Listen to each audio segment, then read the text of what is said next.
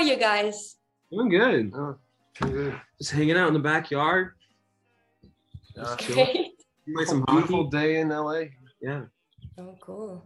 How Uh, are you? my name is Jenny. Just in case you don't you don't read there. Um, I'm from uh, Tu Música Hoy from Argentina. Oh. Yeah.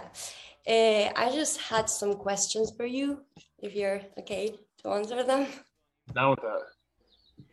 Fir- First of all, I wanted to know how excited you are to start this tour in South America and Europe. Super excited. Yeah. uh, Um, it's, it seems to get more exciting with each interview, honestly. so yeah, it's, we're, we're excited. We're having fun. it's becoming real. yeah. Because- yeah. Because sometimes when you're leading up to do something, it's like I don't know. yeah, like you don't like don't think about it almost. Yeah, yeah. I'm like I'm more focused on um, uh, like things that are like right in front of me usually. And now that you're able to go out in the world and travel again, what are you most excited about? honestly, it just it kind of seems like uh, we're about to go on vacation. So it's like,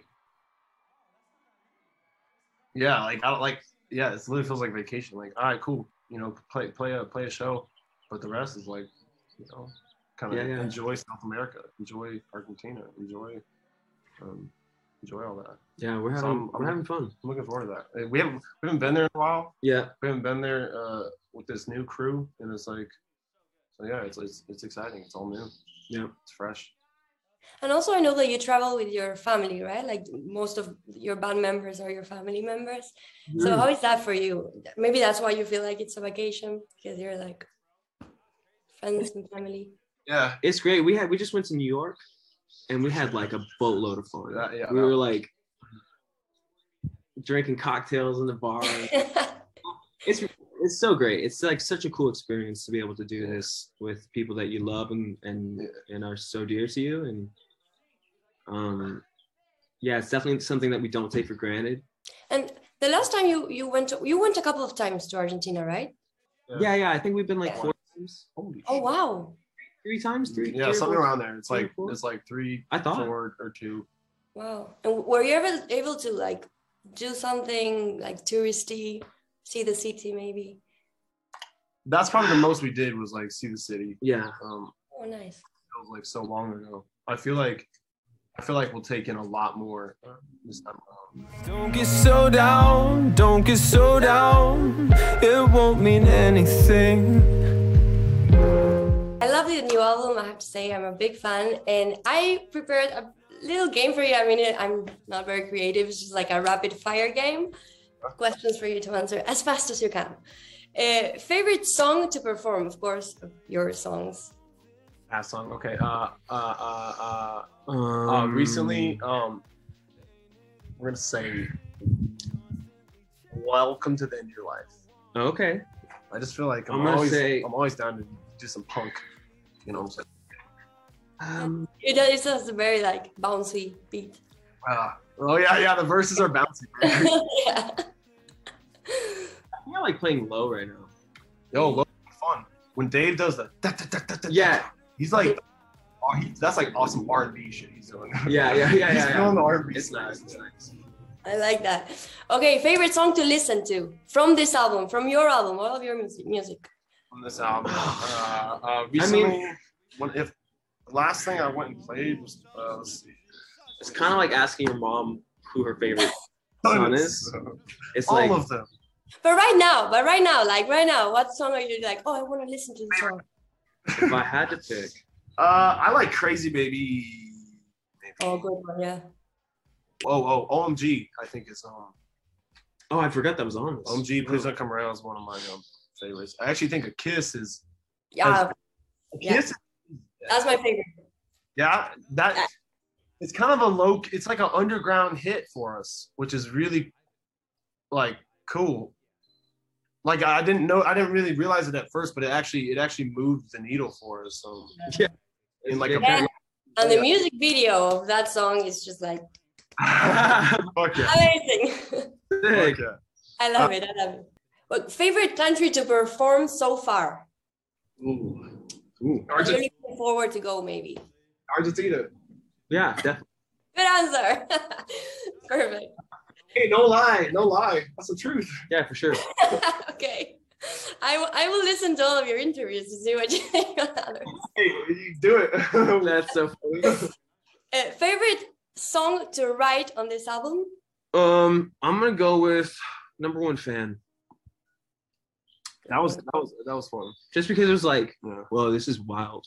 Like Uh, this, kind of like a strange. Um, I um, like it.